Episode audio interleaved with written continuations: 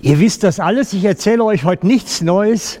Wenn man beginnt, Jesus zu vertrauen, kommt er und wohnt in unserem Herzen. Amen. Ist das so? Er beginnt in uns Wohnung zu nehmen und sät da etwas von sich selber hinein. Und wenn wir dann nachschauen, in der Bibel steht da drin im Galater 5,22, da ist es. Galater 5,22 steht, die Frucht des Geistes aber ist Liebe, Freude, Friede, Geduld, Freundlichkeit, Güte, Treue, sanften Keuschheit. Das heißt, das ist das, was dann in unserem Herzen beginnt zu leben. Und ich finde das immer wieder faszinierend, wenn ich Menschen beobachten kann, die so am Anfang ihres Glaubenslebens stehen und die dann plötzlich so dieses Anfangen diese Liebe auszustrahlen, die plötzlich Freude haben, die eine gewisse Gelassenheit im Leben kriegen und keinen Druck mehr auf ihrem Leben spüren, weil Jesus plötzlich in ihnen lebt. Da ist etwas gegangen in ihnen, da ist etwas verändert. Und ich habe das jetzt gerade, als ich in Indien war, gesehen, das, ich habe dann nach einem Gottesdienst für eine ganze Menge Frauen beten sollen, die alle körperlich ganz schwer bemittelt, also wirklich schlecht zweg waren, weil das waren Teepflückerinnen und die mussten den ganzen Tag schwere Säcke schleppen und immer Tee pflücken. Und die hatten den ganzen Körper kaputt, den Rücken kaputt, die Knie, die Beine. Aber wenn die angefangen haben zu beten und zu singen und den Herrn zu preisen, ey, das war ein Feuerwerk. Da war eine Dynamik drin, aber nachher standen sie alle in der Reihe und waren eigentlich die gebeugten Frauen dann wieder. Aber wenn der Herr dann kommt mit seinem Geist und anfängt zu wirken, dann, boah, dann geht da was bei denen. Ich habe mich gefragt, wo ist das so ein bisschen bei uns geblieben? So dieses, ah, Jesus, ja, dieses on fire, ne, was du eben gesagt hast. Wo ist das so ein bisschen bei uns geblieben? Und ich habe dann letztens morgens bei der stillen Zeit einen Text dazu gehabt und dieser Text, den möchte ich mit euch mal zusammen angucken, weil das ist ja, ne, also wenn man Bibel liest, dann sagt das was. Und weil viele nicht ganz so firm sind mit dem Englischen, werden was übersetzen, aber ich habe mir bewusst eine englische Übersetzung genommen, weil die kommt aus einer aramäischen Übersetzung und ist sehr prägnant von der Wortwahl, sagen wir mal, sehr spitz. Also, ich lese es mal Stück für Stück, gehen wir es durch. Dort steht im 1. Timotheus 4, Don't minimize the powerful gift that operates in your life. Also minimiere nicht oder, oder reduziere nicht die, die kraftvolle Gabe, was den Heiligen Geist meint, der in deinem Leben wirksam ist. Das heißt, man kann, man kann den Heiligen Geist, der da am Anfang von allem in uns ausgegossen ist, diese Frieden macht, diese Freude macht, man kann ihn reduzieren. Man kann ihn wie niederdrücken. Man kann ihn reduzieren, steht da. Powerful, don't minimiere nicht. Also minimiere es nicht, reduziere es nicht. Das heißt nämlich, dass es möglich ist, dass wir in unserem Leben den Heiligen Geist wie niedergedrückt haben.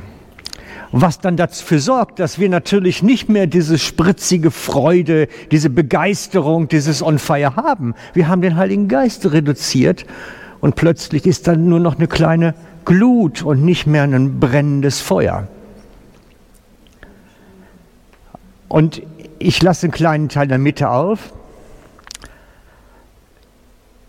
Ich gehe auf diesen Teil dann nachher, make all of this your constant meditation and make it real with your life, make it real in your life. Mache dies zu deiner permanenten Meditation, zu deinem permanenten Nachdenken, dieses drüber Hirne, wie du das nicht machst. Also bleib da dran an diesem Thema, dass du das beobachtest, dich selber auch, bin ich denn da am Brennen oder ist da was abgelöscht in mir? Mache es zu deiner Constant Meditation. Und das ist wirklich dieser Punkt, dieses Ich, diese Entscheidung, ich will mich nicht ablöschen lassen. Und ich suche die Gelegenheiten, wo ich dann wieder auch entzünde. Ich suche Leute, mit denen ich entzündet werde. Ich suche die Gelegenheiten, wo ich entzündet werde. Ich suche das, diese Begeisterung. Und ich entscheide mich dazu. Ich entscheide mich dazu, mich anstecken zu lassen von dieser Begeisterung für Jesus vom Reich Gottes. So everyone can see that you are moving forward. Das soll eine öffentliche Geschichte sein. Jeder soll sehen können, dass du Fortschritte machst. Es soll sichtbar sein, dass wir begeistert sind. Es ist nichts heimlich für den Keller. Wir gehen nicht zum Lachen in den Keller, in den Bunker. Wir dürfen uns öffentlich freuen an Jesus. Wir dürfen öffentlich begeistert sein, vor unseren Geschwistern sowieso. Vor unseren Geschwistern sowieso dürfen wir begeistert sein für Jesus und fürs Reich Gottes. Es soll jeder sehen können, dass wir Fortschritt machen und wachsen im Geist und vorwärts kommen in der Ausgießung des Geistes. Und dann gibt es diesen Nachsatz dann nachher, den ich unterstrichen habe als letztes. Give, give careful attention to your spiritual life. Achte sorgfältig auf dein geistliches Leben. Achte sorgfältig auf dein geistliches Leben. Und ich merke bei mir immer wieder, wie umkämpft das auch ist. Das ist wirklich ein persönlicher Kampf, den jeder von uns kämpft. Dieser Kampf ums persönliche geistliche Leben. Und mir wird das immer wieder bewusst, wenn ich morgens Bibel lese und ich bin ganz viel im Neuen Testament und erst recht Apostelgeschichte und Briefe unterwegs beim Lesen. Und ich stelle fest, wie sehr die eine Betonung gelegt haben auf dieses Spiritual Life. Also was leben wir im geistlichen Leben? Was praktizieren wir da? Lassen wir das schleifen oder nehmen wir uns wirklich Zeit mal zum Bibellesen, drüber beten, reflektieren, meditieren? Nehmen wir uns die Zeit wirklich dafür? Ich glaube daran, dass wir es selber in der Hand halten, das powerful gift of the Holy Spirit, also die kraftvolle Gabe des Geistes zu reduzieren. Und der Text ist ganz klar. Denk in deiner Meditation oder denk in, in deinem Gebetsleben darüber nach, was da läuft und gib careful attention, gib sorgfältige Aufmerksamkeit deinem geistlichen Leben. Es ist uns möglich, den Heiligen Geist zu reduzieren, dass dieses Feuer zu Glut wird. Es ist möglich. Und das ist ein persönlicher Kampf und eine persönliche Entscheidung. Ich lasse das nicht zu.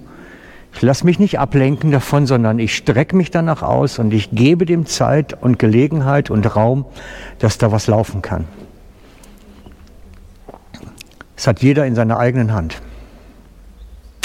Amen. Sehr nachdenklich alle jetzt, ne? Ja. Ich persönlich habe mich entschieden, ich will brennen für Jesus. Okay? Und ich suche die Leute, die mitmachen. Dass ich nicht der bin, der immer nur alle ansteckt, sondern auch ein bisschen, dass wir uns gegenseitig anstecken können. Ich suche die Leute, die brennen für Jesus. Damit das Ganze ein Lagerfeuer wird, was zur Decke rausgeht. Ich möchte, diese, dass die Feuerwehr, kennt ihr die Geschichte, Azusa Street? Hey, da ist der Heilige Geist so auf der Kapelle gelegen, dass die Feuerwehr dreimal gekommen ist zum Löschen. So war der Heilige Geist bei denen auf dieser Holzbaracke. Die sind gekommen zum Löschen in der Nacht, weil da wirklich das Feuer war. Und dann haben sie festgestellt, wir können es nicht löschen. Das geht nicht. Die haben gebetet, dass die Balken und Hütte da wackelten. Und das ist meine Vision von, von Gemeindeleben, vom Gemeindegebet. Das ist nicht die voll angezogene und durchgezogene Handbremse und nur im ersten Gang bitte nie schalten. Ja, ich liebe es auf der Autobahn 200 zu fahren. Lass uns das doch meiner Gemeinde auch. Wenn meine Frau da nicht neben sitzt, genau. okay? Seid ihr dabei? Lasst uns den Herrn anbeten und preisen und gebt Feuer.